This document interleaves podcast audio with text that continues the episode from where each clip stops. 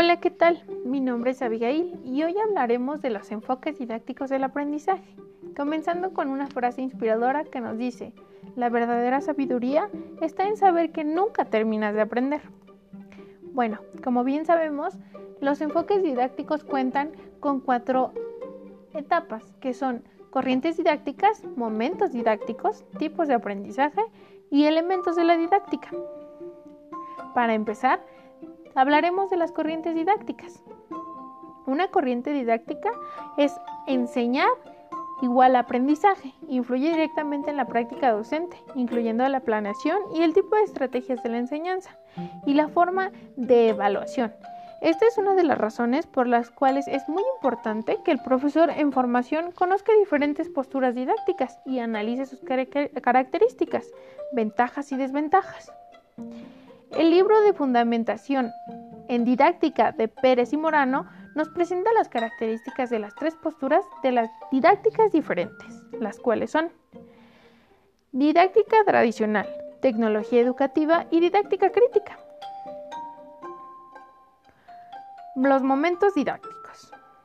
Los momentos didácticos están divididos en cuatro, los cuales son diagnóstico, planeación, ejecución y evaluación. El diagnóstico es un proceso en el cual se reconoce información que permite tener un acercamiento al contexto entre los actores sociales, los posibles problemas o situaciones susceptibles de la modificación en determinado momento. Planeación. La planeación es la prevención de actividades, estrategias y técnicas que se llevarán a cabo dentro y fuera del salón de clases, con el fin de perseguir los objetivos.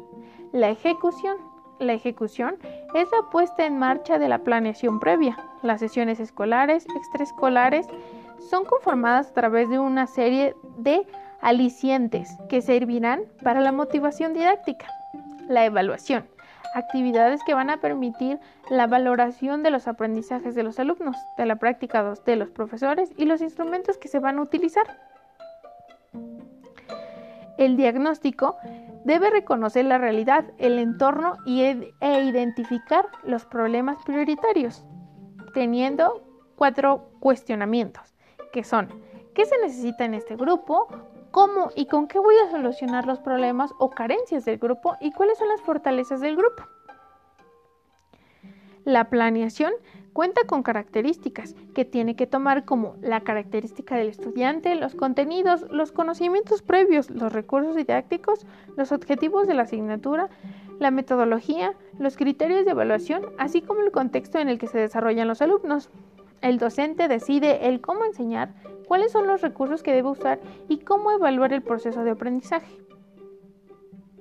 La ejecución cuenta con etapas donde el docente lleva a la realidad lo planificado con la contribución de saberes, realizando actividades y tareas, hace uso de materiales y recursos educativos, promueve la participación y el desarrollo cognitivo del educando, organiza el escenario, lugar o espacio en tiempo donde sucederá la clase, decide cómo y con qué evaluará los aprendizajes.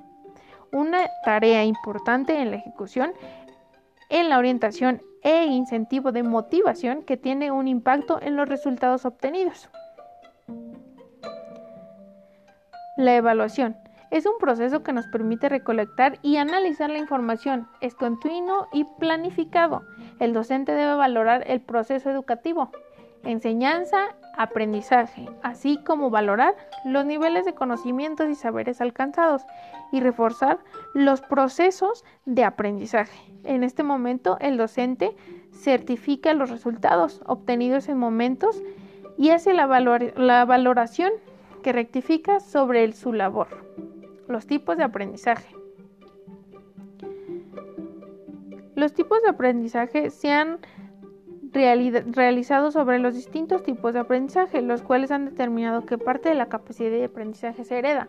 Se puede adquirir conocimiento de acuerdo a la ciencia 13 tipos de formas asociadas a la forma de recepción de nuevas ideas. Existen tipos de aprendizajes que se estiman al menos 13 tipos de formas de aprendizaje, que sería el implícito, explicativo, asociativo, no asociativo, significativo, colaborativo, emocional, observacional, experiencial, por descubrimiento, memorístico, receptivo y colaborativo.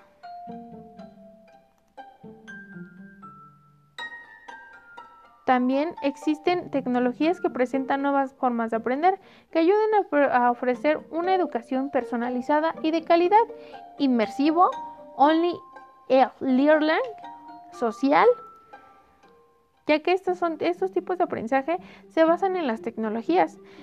Los tipos de aprendizaje con respecto a cada persona es diferente y por tanto aprenden de forma diferente. No todos tenemos una forma de aprender fija y única, sino que existen ciertas predominancias e inclinaciones por unas u otras, que pueden darse o no dependiendo de lo que se quiere aprender. Gracias a ello, disponen de todos estos tipos de aprendizaje para usar el que más se ajuste a la necesidad. Elementos de la didáctica. Los elementos de la didáctica son los siguientes, el docente o profesor, el descendiente o estudiante, el contexto social del aprendizaje, el currículo escolar. La didáctica, que considera seis elementos fundamentales, que son referencia a su campo de actividades, los que ya hemos mencionado. Actores que intervienen en este tipo de aprendizaje intervienen dos actores, el cual es el alumno y el docente. El alumno es quien aprende, a quién, a el que por quién y para quién existe la escuela. La escuela debe adaptarse a él y no a él, a la escuela. En la en realidad debe existir una adaptación recíproca, es decir, entre alumno y docente, así como de docente a alumno. El docente es el profesor, es el orientador de la enseñanza. Este debe ser fuente de estímulo que lleva al alumno a reaccionar para que se cumpla el proceso de aprendizaje. El debe ser el profesor es tratar de entender a sus alumnos. Objetivos educativos. Establecen qué es lo que es. En concreto, se pretende que adquiera el alumnado durante el desarrollo de la unidad didáctica. El formular objetivos ayudará al proceso de la planificación de cualquier proyecto educativo, guiará el trabajo del profesor poniendo en claro lo que se espera de los alumnos y también proveerá los criterios para evaluar los resultados del proceso enseñanza-aprendizaje. Los objetivos deben establecer a partir de una secuencia en la que se plasme el alcance que se quiere lograr en los estudiantes, pero en conjunción con los contenidos. Los niveles educativos y las características del estudiante deben de ser similares. Los contenidos del aprendizaje son saberes culturalmente significativos y que además son elegidos para ser enseñados y aprendidos en la escuela. Al elegirlos pasan a ser contenidos, se toman en cuenta el contexto cultural y los saberes. Además, en la programación didáctica debemos incluir los conceptos claves los procedimientos básicos y las actitudes fundamentales para el desarrollo del conocimiento de programandos. Los contenidos deben ser seleccionados, elegir lo más relevante y necesario, organizados, establecer, priorizar y presentar los contenidos secuenciados. Conocimiento igual a saberes. Existe una pirámide que debe mantener cuatro elementos que son primordiales, conceptuales, contenidos, procedientes y aptitudinales.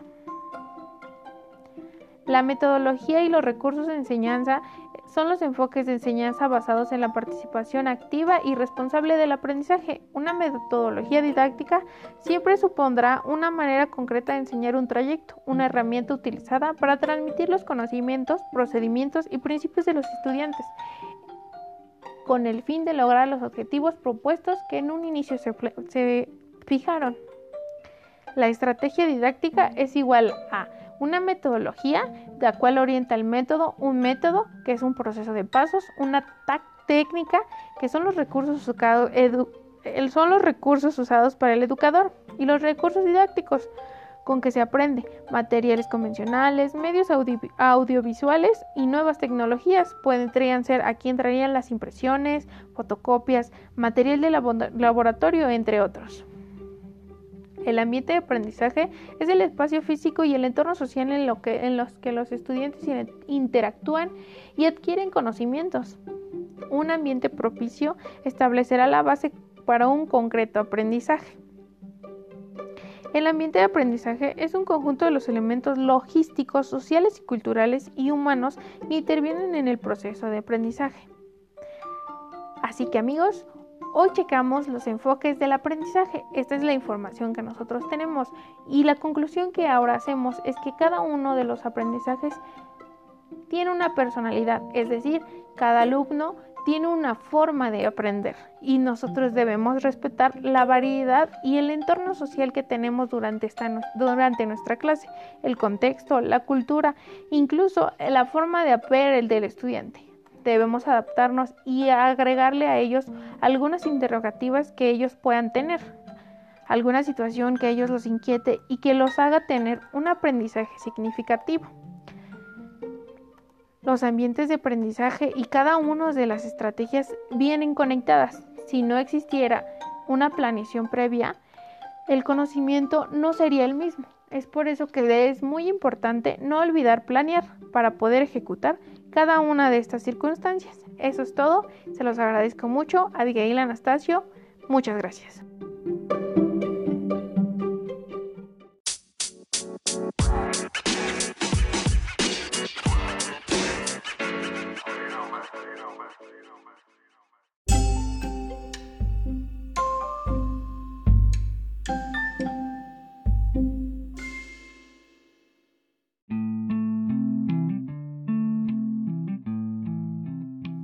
Hey, por cierto, esta es una información que se maneja en la materia de objetos de aprendizaje, la cual presenta el profesor Daniel Romero Colín en la Universidad Interamericana para el Desarrollo UNIT.